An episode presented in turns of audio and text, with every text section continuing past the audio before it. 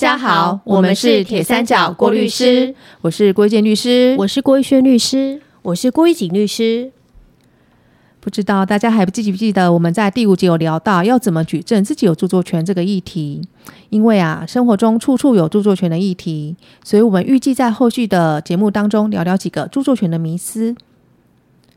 在网络上常常会看到四个字“免费下载”，请大家想想看哦，如果在网络上看到图库网站上面注明“图片免费下载”，大家会不会不假思索的直接去下载，然后呢，把图片贴在 FB？IG 网页这么做，到底会不会侵害到他人的著作权呢？在讨论这个话题之前，我们先来回顾一下第五集的节目。在那一集节目中，遇见律师有提到著作财产权，就是著作人或依法取得著作上财产权利的人所享有的利用权，包含了重置权、公开传输权、公开播送权等等。什么是重置？什么是公开传输呢？重置是指用印刷、复印、录音、录影、摄影、笔录或其他方法，直接、间接、永久或暂时的重复制作。譬如说，影音书本的内容翻拍照片，将演讲的内容用录音的方式录下来，在网络上下载电影的档案，这些就是重置。另外，在剧本。音乐著作或其他类似著作演出或播送时加以录音或录影，或者依照建筑设计图或建筑模型建造建筑物，也都算是重置哦。至于公开传输，是指用有线电、无线电之网络或其他通讯方法，借由声音或影像向公众提供或传达著作的内容。包含了让公众可以在他自己选定的时间或地点，用刚刚所说的方式接收著作内容。譬如说，用电子邮件寄送文章，将照片张贴在部落格，将电影档案上传到网站，这些都是公开传输。听完玉锦律师的解说，大家应该会发现，今天要聊的议题有牵涉到两种著作财产权。第一个是重置权，也就是著作权人有在网站上面下载他的摄影著作的权利；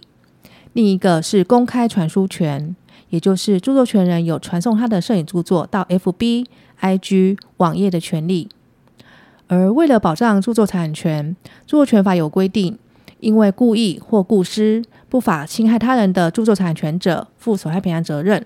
假设今天有一个图库网站上面注明了免费下载。一位很需要图片作为粉砖素材的人，就这样直接下载了，并且上传到粉砖，有没有侵害到说这个摄影著作著作权人的重置权跟公开传输权呢？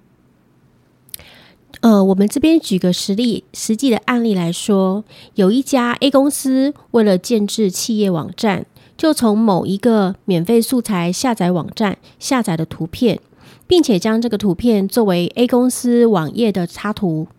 之后，因为图片的著作权人 B 公司在查核网络上有没有图片非法使用的查核的时候，发现了 A 公司网页的插图并没有取得 B 公司的授权，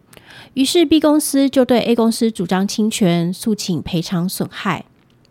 在诉讼过程中，A 公司当然是抗辩，他们是因为。免费素材下载网站没有注明图片的著作权资讯，甚至还标示了免费下载的字样，才下载使用的，所以他们没有故意或过失。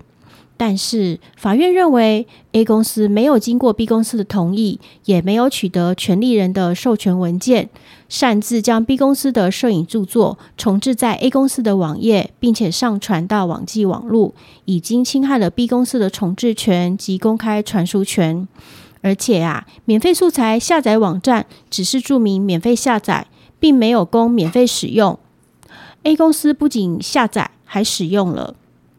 再加上 A 公司网页所使用的摄影著作，既然不是 A 公司自行创作的，而是从网络上截取使用的，应该可以预料得到，使用这张照片可能会涉及到著作权的问题呀。但是 A 公司对于所使用的图片著作权著作人是谁，有没有取得合法使用的权利，原本应该要加以适当查证的，却没有，结果侵害了他人的著作财产权。因此，法院最后认定。A 公司纵使没有故意，也具有过失，自然应该要对于不法侵害 B 公司所拥有的摄影著作的重置权及公开传输权的侵权行为负赔偿责任。从玉轩律师举的案例，已经可以清楚的知道，就算图库网站上面有注明免费下载，在下载之前也应该要事先询问，或者是透过其他方式去查证想要下载的摄影著作有没有著作权的问题。如果真的无法查证，就应该放弃使用，而不应该贸然下载，甚至上传到网际网络。这样一来，就不用担心会侵害到著作权人的重置权跟公开传输权啦。好，今天的节目就先到这边。如同刚才我们所说，生活中处处有著作权的议题，我们预计在后续的节目当中会继续跟大家聊聊几个著作权的迷思。当然，如果大家有这方面的经验或是疑问，也欢迎留言分享，跟欢迎留言跟我们分享哦。我们是是铁铁三角三角，我们是郭律师，我们是三姐妹，与您聊聊人生。聊聊有趣的事情。聊聊生活中的法律。我们下次见，拜拜。